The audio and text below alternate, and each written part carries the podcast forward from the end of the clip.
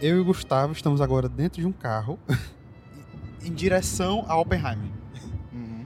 Estamos indo assistir o filme em 70, mi- IMAX 70mm e estamos aqui na estrada e pensamos vamos gravar um, programinha rápido falando o que, que a gente acha do Nolan. É, o, o diretor do filme, né? É. E a gente vai lançar isso aqui num dia antes, sem. Só, só porque a gente queria mesmo falar sobre o Nolan e lançar o programa antes do, do Oppenheimer. Pois é, é, Christopher Nolan é um diretor que todo filme que ele lança chama, ah, é, vira assunto, não importa o tema, mas é um diretor que é super amado e odiado. né?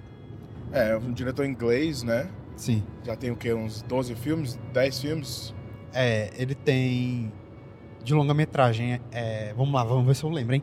Following, Memento, Insônia, é, aquele com Hugh Jackman, é, acho que Batman. Enfim, um filme aí, não consigo lembrar Não vai todos. conseguir falar todos? Não, não, não. Eu consigo, então. Following, Memento, Insônia, The Prestige, aí Batman Begins, The Dark Knight, Dark Knight Rises. Aí entre esses tem o Inception, Interstellar, aí ele fez o Dunkirk, o Tenet e agora o Oppenheimer. Aí que Só que tu não bonito. contou, né? Não, eu tentei fazer na ordem. Não, mas tu não contou pra gente saber quantos que ele fez. É, Era- mas era o whatever, o importa é que a gente tá falando do Nolan e tu falou os filmes que ele fez. Acho que não tá faltando nenhum. tá trabalhando faz uns 20 anos, né? Um pouco mais. É. E o Nolan é aquele negócio, né? É um cara que. Ele é muito acusado de ser meio. É, Pretencioso. Pretencioso, mas também por fazer uns filmes meio. é, cerebrais demais, uns filmes muito complexos, só que ao mesmo tempo ele explica os filmes, né? É, eu acho que o Nolan, a pessoa, não o trabalho dele, é uma pessoa pretenciosa. Ele tem um ar muito de, de ser pretencioso. É. E- É, ele tem todo esse negócio. Se bem que hoje em dia ela tem uma coisa boa, né? Esse negócio com CGI, com filme. Ele não tem celular é, normal, o celular dele é um flip phone, que a galera fala que é super difícil de falar com ele, não sei o quê, porque ele quer sempre ficar desligado de tudo. É, tem um, um vídeo de um cara que tentou emular a vida do Nolan. fazer, ver como é que seria viver uma semana com ele. E é o cara totalmente desligado do mundo, as coisas. E eu não sei se isso afeta muito os filmes dele. Eu gosto dos filmes dele. É, eu acho que. Assim, é. De cabeça mesmo, só tem um filme dele que eu de fato não gosto. De todos? Eu De- não assisti todos. É, assim, eu não assisti Following e nem Sônia. Então esses eu não. É, eu não assisti Insônia, Prestige. Tem vários que eu não assisti dele. É, mas de- dos que eu assisti, só tem um que eu não gosto. Que é o Dunkirk. Tu não gosta é o que tu menos gosta, que são to- coisas totalmente diferentes. É, é, eu não gosto, assim. Sempre que eu assisto, desde que eu assisti no cinema, eu. sei lá. É, assim, no cinema foi uma experiência muito boa de assistir no cinema, mas mesmo assim que o filme acabou, eu fiquei tipo. Ok, tipo, a experiência foi boa, mas o filme em si. sei lá, não me disse quase nada. E, e quando ele saiu depois é, em stream, eu revi o filme e meio que cristalizou assim, que é um filme que eu não gosto dele. Porque. Vamos lá, né? Eu falei aqui que ele é muito criticado por ser. fazer uns filmes. é, não ir muito pro lado emocional, dramático dos filmes, e ficar muito numa questão de ser cerebral, ser É. muito metódico. Na, na minha opinião, ele foca muito mais na premissa do que nos personagens, do que na, na história em si. É, Não, aí, é, não é o foco dele. é, aí no Dunkirk, que é um filme de guerra, numa situação super tensa, o- ele é tão preocupado com a técnica do filme e, nossa, vou fazer um clima tenso, que o filme ele fica muito. Eu não vou dizer artificial, mas ele não impacta tanto. É, tipo, ele impacta se tu assistir no cinema. Agora, tu, se tu assistir em casa, sei lá, só se tu tiver um 4K com sistema de som, talvez tu sin- sinta algum impacto, mas o filme em si é, é- é meio. Eu acho ele meio apático. Eu não, eu não gosto tanto. Agora, os outros filmes dele, eu gosto mu muito, sabe? Até o Tenet, o último dele, que quando eu vi pela primeira vez, eu não gostei tanto. Quando eu vi uma segunda vez. A gente falou, já, já tinha visto uma vez. Não, eu vi inteiro uma vez, mas eu vi vários trechos assim, ah, tá. é, então só, só vi uma vez. Porque esse negócio de ver trecho pra mim não conta como assistir um filme. É, mas assim, como eu já assisti o filme, eu meio que dou essa roubada aí. Tá, assisti uma vez e meia. Pronto. É, é ok. Mas eu meio que conversando também com pessoas que gostam muito do filme, vendo vídeos e tal, eu consegui sacar, é, apreciar mais o Tenet. Hoje em dia é o filme que eu acho que se eu ver de novo, de fato, do início ao fim, eu vou curtir bem mais. Eu sabe? acho que esse é o maior problema do, do Nolan. Que muitos filmes dele precisam de um pós-doutorado no YouTube. Pra você meio que entender e, tipo assim, ah não, na verdade ele tava querendo falar isso. Cara, se eu tenho que assistir um vídeo no YouTube pra entender a tua mensagem, a tua mensagem não tá no filme. Ou então, tipo, não é um filme que é totalmente é, acessível a mensagem Ah. dele. Não, não é acessível. É um filme que é tipo, ó, você tem que ter. Tem que entender tudo, as, as referências dele, tudo isso pra entender realmente o, o filme. Isso, isso me incomoda um pouco na questão dele. E ele, esse negócio dele explicar o filme é, também me incomoda muito. É, eu acho que, assim, é, pegando o meu filme favorito dele, disparado assim, que é o Inception. É mesmo? É. Que, por que eu amo tanto esse filme? Porque ele é um heist movie que tem essa questão do Nolan de ter um, um conceito diferente, meio sci-fi, pouco mais cerebral, muito, muito técnico. Só que no conceito de heist movie, na estrutura de um heist movie, faz sentido as explicações, porque aí é o plano dele, sabe? E, e o filme em si, eu não acho que ele é nem um pouco complicado. Ele é um filme muito direto ao ponto. A única coisa que eu acho que a galera pensa, nossa, que fica pensando no final, nossa, será que ele acordou? Será que ele não acordou? Não tem essa questão? Uhum. Pra mim isso é muito um DLC do filme. Porque pro filme em si, se ele acordou ou não, não faz a menor diferença. A história fecha, no final do filme a história fecha, e é meio aquele negócio. Você, você gostou do filme? Quer um, um pouquinho a mais? Quer ficar pensando um pouquinho a mais? Fica aí teorizando se ele acordou ou não. Mas pro filme em si, não faz diferença. É meio que fez, ó, você gostou dessa experiência? Tá aqui um negócio no final se tu quiser pensar mais. Mas não é algo que é, vai afetar a experiência com o filme. Não é uma coisa que se tu não é, tiver uma resposta, o filme vai ficar sem faltando alguma coisa. Uhum. Então eu gosto muito do Inception por causa disso. Que ele é um, o melhor exemplo pra mim do Nolan como um cara que faz blockbuster. É. Porque, como- de novo, ele tem essas coisas dos conceitos, aquela coisa toda. Mas se, se você não se aprofundar no conceito, você vai se divertir com um heist movie que tem urgência, é intenso, sabe? É por isso que eu gosto tanto do Inception. Pra, pra ti, qual é o filme mais overrated do Nolan? Porque tem, com certeza. Todos os filmes dele beiram no overrated, eu acho. Eu acho que justamente por, por ele ser muito divisível, eu acho que é comum isso acontecer. Porque ele é- tem, como tem muita gente que ama ele e muita gente que odeia, é fácil um filme dele ficar muito overrated, né? Eu, é, eu, eu pelo menos vejo assim também. Não, eu vejo, tipo, o, o, o Tarantino, o Wes Anderson, pode entregar o que quiser, a galera vai amar. Por quê? Porque ama tantos outros filmes, não sei o quê. Eu vejo Nolan meio que assim. O Dunkirk, a galera saiu do cinema, caramba, filmaço, não sei o quê, não sei o quê. E, quem tá falando, não é tudo isso. O Dark Knight Rises, que é o, o filme dele, do o terceiro filme do Batman dele, que é que tem o, Bane como vilão. Mesma coisa, a galera falando que era não sei o quê, não sei o quê, era um, um dos melhores filmes de super-herói. né? E nem, nem foi. Eu acho que ele tem muito desse ar de quase ser overrated. Só porque tem. é que eu vejo ele que nem, por exemplo, Supreme. Aquele negócio de roupa. Só porque tem escrito Supreme, a galera. Ai meu Deus do céu! ah, ah, ah", Maluco, sabe? Aham. Mas isso é com quase todo dire- é, diretor que é autoral. É. E assim, é, o mais overrated dele. Na sua opinião. Deixa eu ver, overrated. Pra mim, é o Interstellar.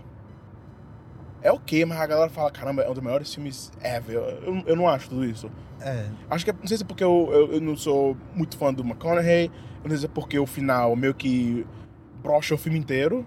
O negócio lá de viagem no tempo, não sei o que, não sei o que.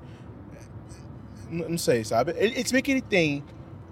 Ele pode fazer o que ele quiser no final, porque ninguém sabe o que acontece quando você entra num buraco negro, né? Sim. Mas eu achei muito um, um- Como é que é? Tipo, ele tinha um filme todo, não sei o quê, aí ele tinha que terminar no, no ponto B.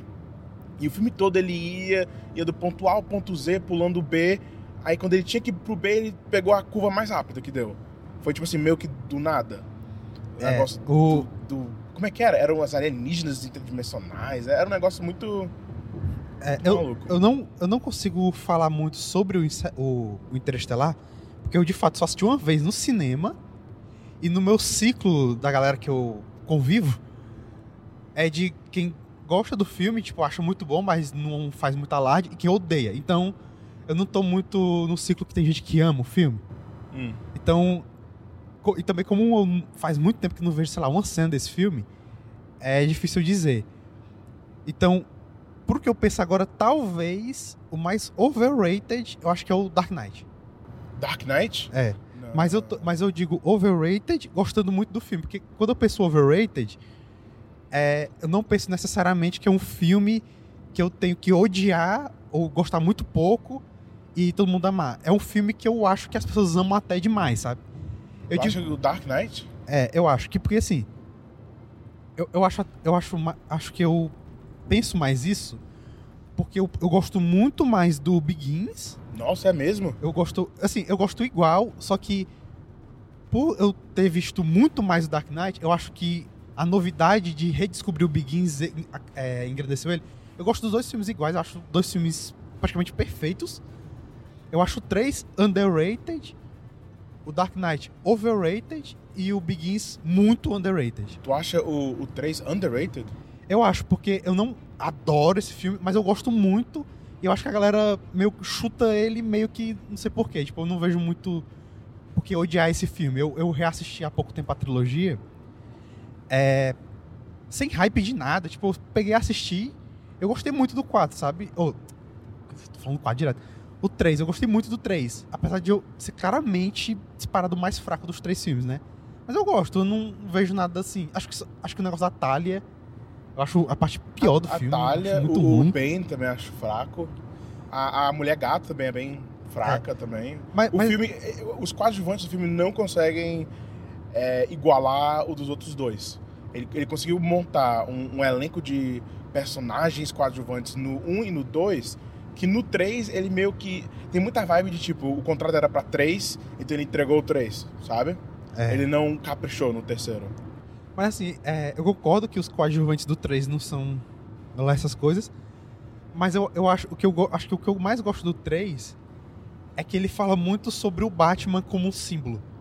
Assim, todo o, o, o Dark Knight já tem isso. Acho que o Dark Knight talvez fale mais, não? Não, mas, mas acho que o Dark Knight, o Coringa, ele é tão mais destacado que o Batman que a gente meio que esquece é, a- a- o fator Batman dentro do filme, sabe? Não. O, o negócio dele no começo, com o Harvey Dent, ele pensando, cara, esse cara tá fazendo de uma maneira legal, de uma maneira. É, da maneira certa, né? Com aspas. Sem, sem quebrar a coluna da galera, sem quebrar o corpo da galera. Ele tá limpando Gotham. Ele fica pensando, cara, talvez não precise mais do Batman. E esse conceito é muito maneiro. Eu acho o Dark Knight um dos melhores filmes de super-herói. Tá lá com o, os do Homem-Aranha, do Tobey Maguire, porque é um filme de um super-herói específico, mas fala de uma coisa que é de todo super-herói. que é tipo, uhum. cara, em algum momento, talvez o super-herói não precisa mais existir. É, e, é- e ele meio que fala, tipo, que tem esse, esse ciclo de o super-herói meio que alimentar a criação dos, dos vilões, sabe? Aham.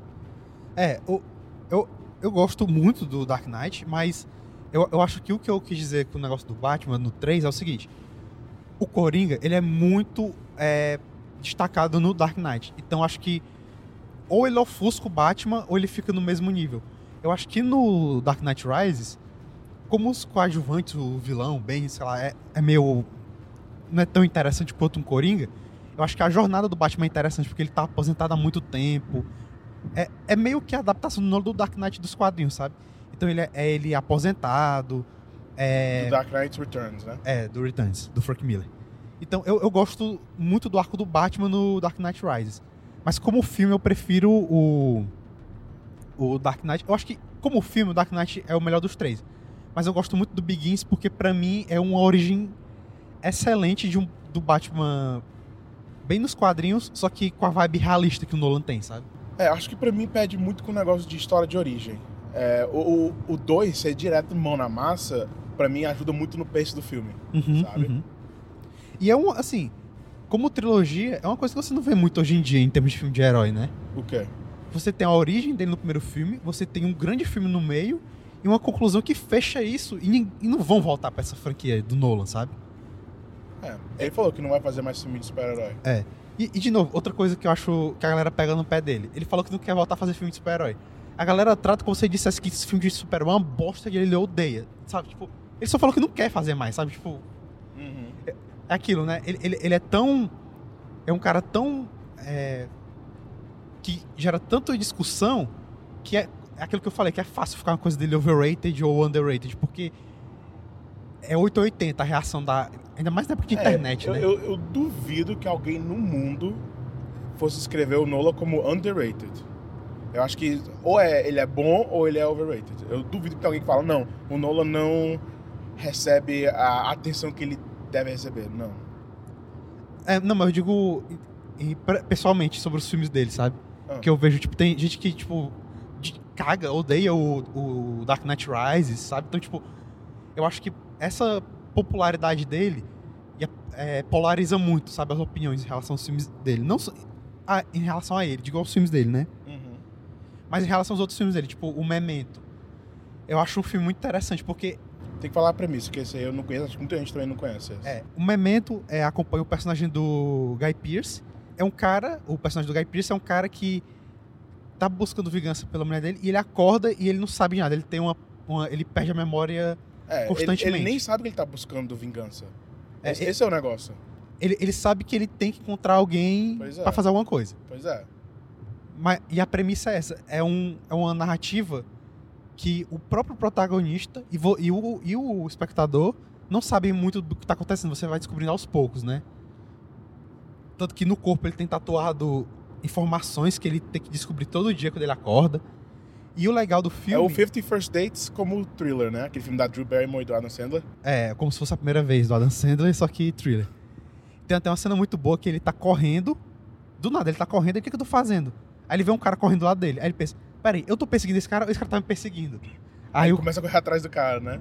o- não, o cara corre- começa a correr atrás dele. Não, ele vira e começa a correr, correr Ah, é verdade. a- na, na direção do cara. Aí o cara começa a correr na direção dele. Ele, não, não, não, não, não. Aí ele vira e sai correndo. É, e é muito interessante, porque é um filme que mesmo quando você salva o final, vo- você reassistir ele, é legal você ver as pistas, sabe? Uhum. Aí é um filme dele que é muito bom, que trabalha com uma coisa que ele adora, que é tema em todo o filme dele, que é o tempo. Uhum.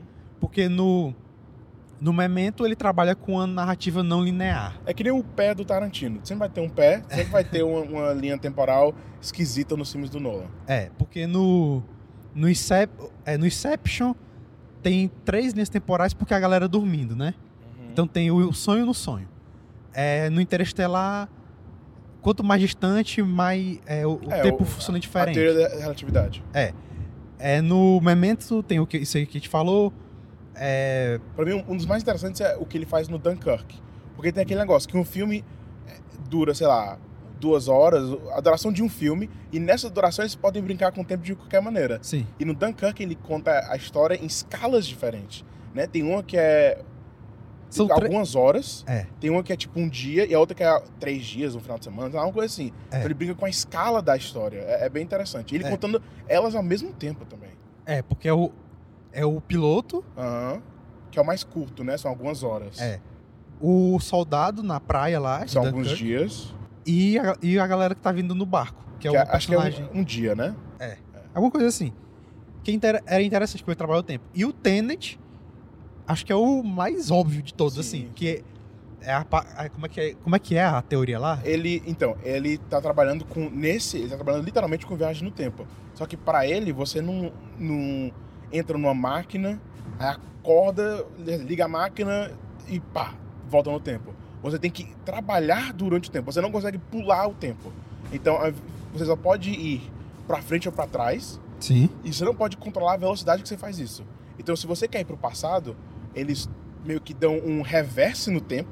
Então, o, o, o sol vai pro lado errado, a galera tem que ter um negócio pra respirar, porque o ar. Sei lá, ele, briga com esse negócio de você tem que viver os dias voltando pra trás pra voltar no tempo. Você não pode simplesmente pular pro passado. E o Tenet, ele é interessante porque é, muita gente falou, tipo, putz, é, os conceitos são muito complexos e o filme tem muita exposição no roteiro. E você, na primeira vez, eu, no meu caso, né, eu fiquei muito preso em tentar entender, compreender, né? Só que o negócio do Tenet é que isso não importa. É, é você embarcar nessa aventura meio James Bond com esse conceito sci-fi maluco, sabe? Uhum. E, e uma coisa que eu gostei, que foi uma novidade pro- pra filmografia do Nolan, que tem no Tenet, é que ele tá menos. é, menos sério. No sentido de que, por mais que eles estejam com possibilidade de guerra mundial, até aquela coisa de James Bond, né? Ameaça global e tal Uhum. ele lida é, com um filme de espionagem com mais bom humor, com o personagem do John David Washington e do Robert Pattinson. Aham. Então, tipo, é um pouco aquele lado mais do Nolan blockbuster, só que menos sisudo. Uhum. Eu acho interessante. E até no trailer do Oppenheimer tem uns trechos disso. Eu não sei se no filme vai ser assim ou se é só pro marketing do trailer. Mas eu gostei que. Eu vi que ele tá menos sisudo nesses últimos filmes, sabe? Tipo, depois do Dunkirk, ele fez o Tenet e é um filme muito mais divertido do que os, os, os últimos filmes dele antes do Dunkirk, que acho que foi o Interstellar e o Dunkirk, né? A ordem, acho que foi alguma coisa assim. Que são filmes bem sérios, o Interstellar é muito dramático e tudo. Eu gostei que ele tá indo nessa de se soltar um pouco mais, sabe? Aham. E, E tem o- umas coisas que são, tipo assim, características chave do, do Nolan é. Quando o tempo vai passando. De novo, a gente não assistiu o Oppenheimer agora. Mas quando o episódio sair, a gente já vai ter assistido. Mas o áudio dele, Sim, é- sim. ele. A galera reclama e eu acho 100% certo que ele não sabe lidar com o diálogo muito bem. No Tenet, é, fica bem mais claro por quê. Porque ele quer botar a explicação de tudo, ele não bota de uma maneira visual. Não tem uma pessoa com um PowerPoint que explicando. É literalmente a explicação de tudo em diálogo. E o cara grava o diálogo de algumas maneiras porque você não consegue entender. Eu me lembro o do Aaron Taylor Johnson, que o cara tá falando contigo, te dando um pouco de exposição sobre como é que é a viagem no tempo, não sei o que, não sei o que, você não consegue entender. Ele faz isso com muitos filmes. Ele, ele gosta do, do som alto. Eu me lembro no, no Tenet, que eu tava trabalhando no cinema, do lado de fora da sala de cinema, a parede tremia. Isso era impressionante. E ele tem esse amor, esse foco, que é sempre trabalhar com IMAX, né? Pois é, tem um vídeo que eu vi um tempo atrás do Patrick H. Williams. Que ele fez um, vi um, um vídeo ensaio, né? Sobre o Nolan e como o IMAX tornou ele um cineasta melhor. Um vídeo ensaio? É, um vídeo essay. Ah, tá, tá, tá. Que ele dá exemplos e mostra como pra ele o Nolan se tornou um cineasta melhor com o IMAX. E ele deu exemplos de, como antes é, ele, ele gravava, gravava tudo de uma maneira muito convencional. Tipo, em termos de enquadramento, não era muito inventivo. Quando ele passou pro IMAX, os filmes dele, tipo, eles ficaram mais interessantes visualmente, em termos de cores, é, de enquadramentos, de escala, né? E isso do áudio é interessante, porque em vários outros filmes dele, eu nunca via as, as pessoas reclamando, assistindo os filmes, em, tipo, em casa, sabe? Acho que começou com o, o Bane. Galera, caramba, o que, que esse cara tá falando? Tem umas horas que você não consegue entender o que o Bane tá falando. Aí depois, no Dunkirk, um pouco. O Interstellar, nem tanto. Aí no Tenet você vê que, caramba, é realmente um problema. E o que meio que solidificou essa minha ideia de que ele é um pouco pretencioso foi a resposta dele desse problema. Que ele falou, esse filme foi, fe- foi feito pra ser assistido num cinema. Mas, cara, esse filme tá no cinema por, sei lá, três meses. É. E pro resto da vida do filme, ele não tá. Talvez vai ter um relançamento, não sei o quê. E, tipo, nem todo mundo tem um dinheiro, ou então tem um cinema com um sistema de áudio bom, de maneira acessível, que dê pra você assistir o filme e entender. Sabe? É, mas assim, é, eu, eu lembro que mesmo no cinema as pessoas reclamavam que não entendiam no- o Tenet. Então, Mas, eu, mas era assim, que ele falava que tinha que ser um negócio meio Dolby, tinha o, o top de linha, sabe? Mas assim, eu vi um.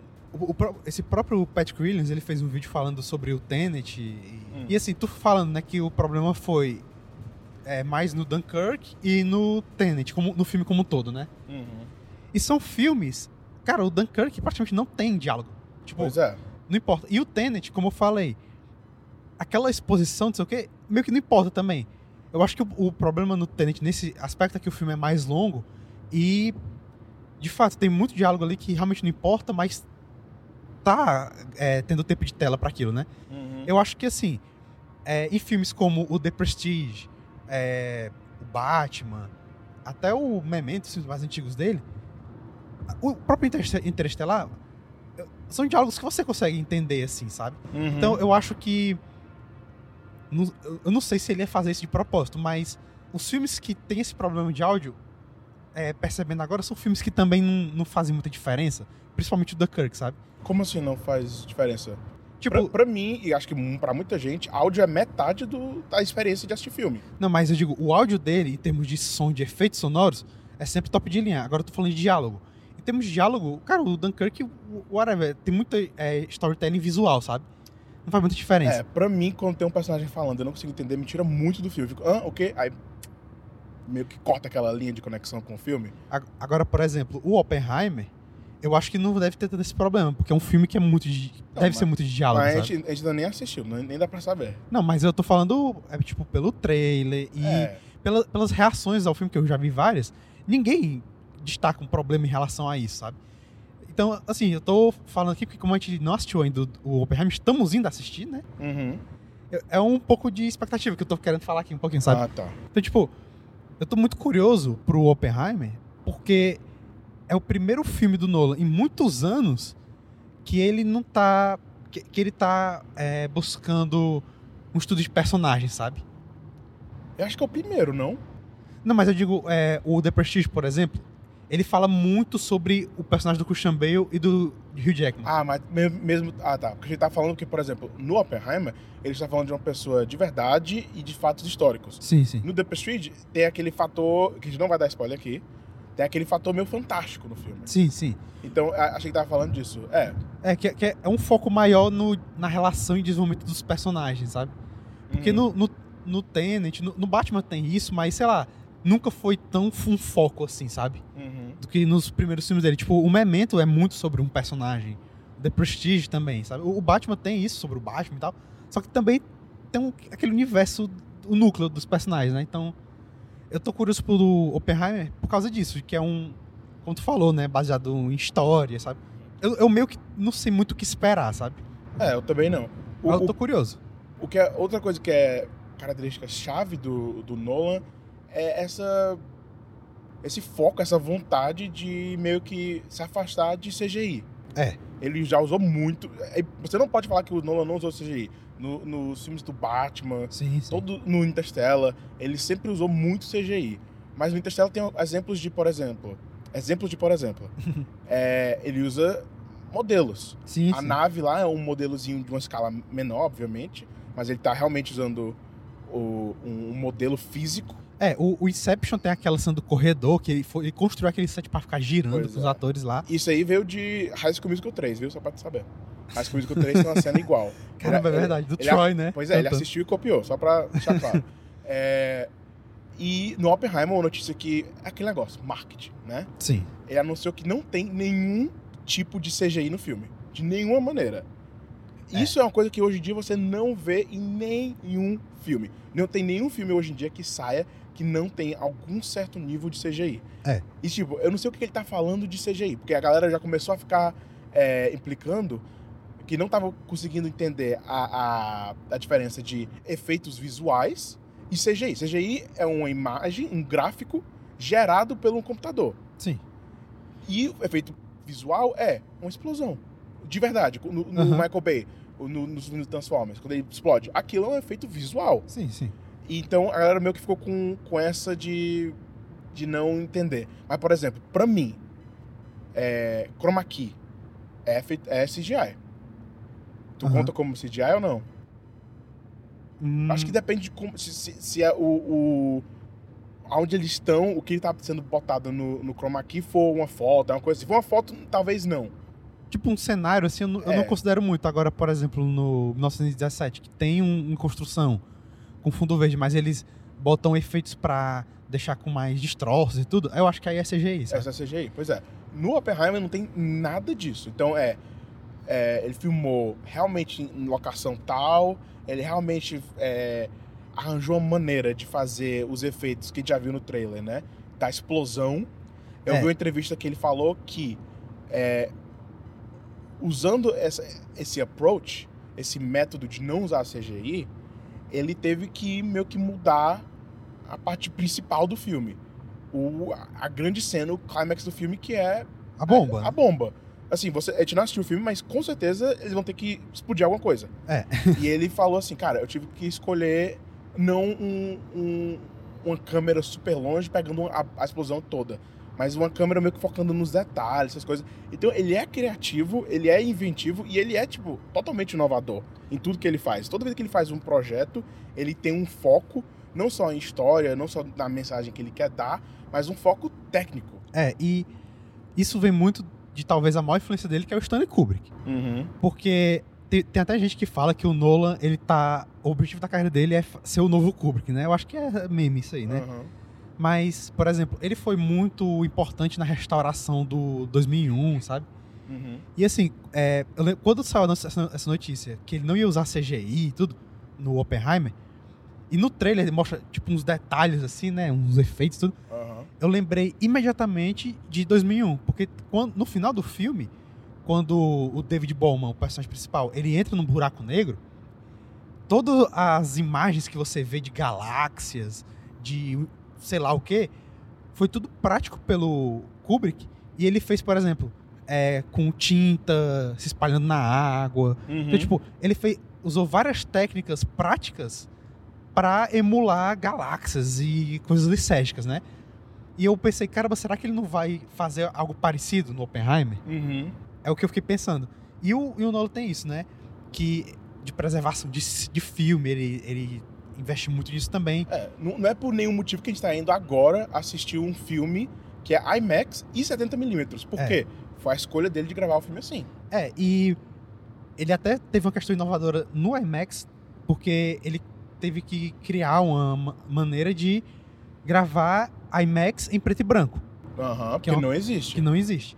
Então, ele é um, como tu falou, é um cara que tá sempre preocupado também na questão técnica de cinema, né? De, não só de preservação de filmes, mas também de novas maneiras de gravar, né? Aham.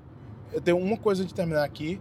É, tu tem algum projeto, algum gênero, categoria que. Porque tem o Oppenheimer e ele não falou nada do próximo filme. Aham. Tu tem alguma coisa que tu gostaria de ver o Nolan tentar fazer? Caramba. Pra mim, isso é, que é pra quase todo diretor. Por exemplo, o Wes Anderson, o Tarantino, o Edgar Wright. O que o Edgar Wright fez? É um filme de terror. Adoraria ver um filme de terror do Nolan. Ah, sim, sim. Cara, um filme de terror dele seria interessante porque questão de áudio seria muito interessante. Aham. Seria muito, acho que seria muito. Ele poderia. Esse negócio do Kubrick, né? Porque o Kubrick, eu, eu, eu consigo ver umas coisas que ele faz parecido com o Kubrick. Aham. E, pra mim, o melhor filme do Kubrick, eu não vi a filmografia toda dele, Sim. é ok. o The Shining. Eu É, amo esse filme. filmaço, filmaço. O- o- a, a premissa de um hotel abandonado, hotel gigante abandonado com três personagens. É. Isso eu acho muito maneiro. Acho que o Nolan, ele poderia fazer um filme que, na minha opinião, poderia ser melhor do que o, o The Shining. Que eu acho que o, o Kubrick não empurra o The Shining o suficiente, sabe? É. Eu, eu- Pois é, tá aí. Um, um- um terror seria interessante.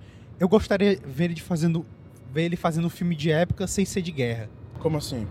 Por exemplo, é, Porque o Oppenheimer não é na guerra, mas é de guerra, né? O cara tá criando um negócio que acaba a guerra. É, sim, mas eu, eu quero dizer, tipo, uma coisa muito antiga, tipo, é, um Barry Lyndon, que, um exemplo do Kubrick, né, que ele fez o Uhum. Barry Lyndon. Porque, eu- como ele tem esse negócio de fazer tudo muito prático, eu queria ver ele trabalhando com um filme de época bem antigo, Uhum. nessa vibe de ser tudo prático, sabe? Aham. Porque, cara, ia ser... Porque o, o Kubrick, é, eu tô puxando ideias do Kubrick, né, porque a galera... Sim, tá- sim. O Barry Lyndon, cara, é um, é um filme espetacular do Kubrick. É, cada frame é tipo uma pintura mesmo, tipo, a gente foi pro museu ontem, é aquele nível lá, sabe? Uhum. Então, tipo, seria interessante ver o, o Nolan fazendo isso. Mas eu acho que, de projeto mesmo, de gênero, acho que um terror mesmo. Seria interessante. Seria né? muito, muito interessante. Até porque ele tem essa coisa de ser mais sério, mais Sim, ele trabalha a tensão muito bem.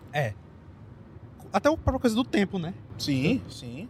É, por falar em tempo, estamos com um tempo bom de gravação. acho que podemos, encerrar. podemos encerrar aqui. Até Vá assistir Oppenheimer no cinema pra ter sua própria opinião. É pra ser um filmaço. E, se possível, vá depois assistir Barbie. Exatamente. É, Barbenheimer é, real. Sim, tá- é tá real. aí. é real e é isso aí. Até a próxima semana. Até a próxima. Tchau. Tchau.